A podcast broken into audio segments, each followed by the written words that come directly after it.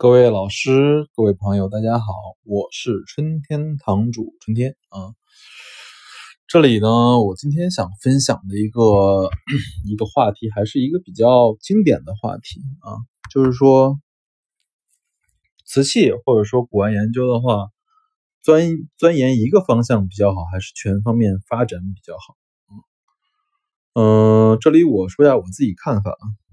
就是经常有很多我的客户或者朋友跟我说说报了一个什么什么的班儿，然后学习，比如说珐琅彩的制作啊，元青花的制作啊，然后宣德永乐青花的分析啊，然后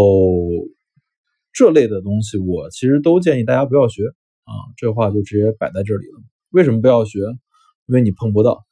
你碰不到真正的永乐宣德青花。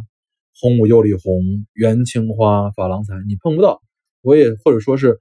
百分之九十九点九九的人是这辈子都碰不到一件真品的，所以我觉得没必要学，毫无价值。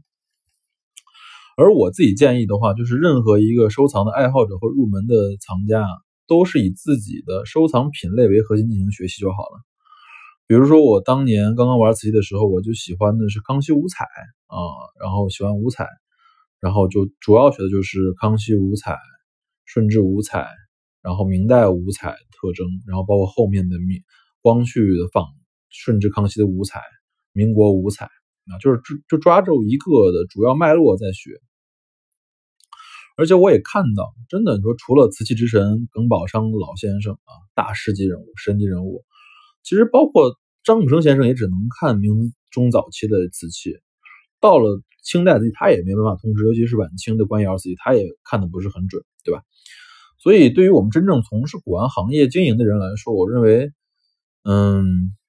钻研在某一个小的范围内深耕，会比大而全的通吃要强，嗯，要强。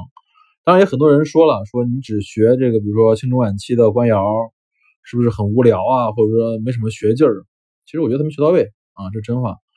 很多人学一半又去学什么高古，又去学明代官窑，我觉得都把精力浪费了啊！真的是把精力浪费了。很多东西都是吃了一半就就就不再吃了啊。嗯，我同时再说一下，就是为什么我我我就举个例子吧，来说明，其实就比如光绪一朝的瓷器都非常的难，好吧？就讲这个例子。哦，我比如举个例子吧，就光绪官窑的常规品种。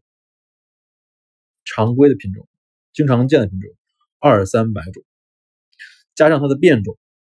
定烧种，四百多种。那么，对于一个专门从事光绪官窑收购和贩卖的古董商来说，你一辈子能把所有的光绪官窑都上手一遍，都是非常难的事情。你连光绪官窑、光绪官窑的品种都没玩清楚，你还敢说玩通品类？唐宋元明清的瓷器，那不太可能，你不太可能成为专业人士。而且，尤其现在面对长仿和新仿的光绪官窑，比如说云龙盘子、缠枝莲盘子、红盘子、蓝盘子、绿盘子、粉彩皇帝盘子、大雅斋盘子，如果你没有真正的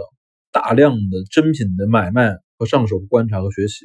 那么你非常的容易吃药，非常的容易吃药。你觉得自己好像对光绪官窑已经很了解了，随便拿两个出来，新仿的，你绝对看不出来。嗯。尤其最近又看到大量的是接老底的那个光绪官窑的出出现，原来这是不接老底的，现在有很多光绪官窑是接老底的，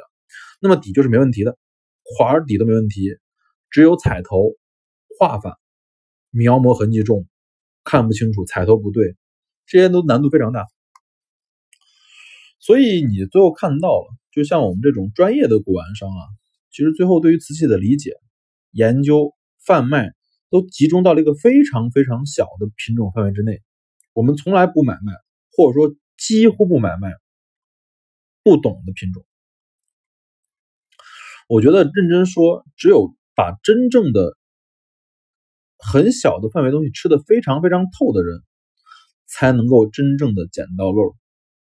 对的，就比如说光绪官窑的官窑款的写法，楷书六字款的写法，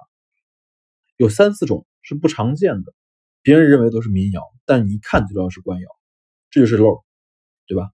所以我今天讲的就是说，我们做这个瓷器收藏或者瓷器学习啊，都是一定要钻研为主，往一个的维度中深深耕耘，这样才能踏实，才能走得长远。好吧，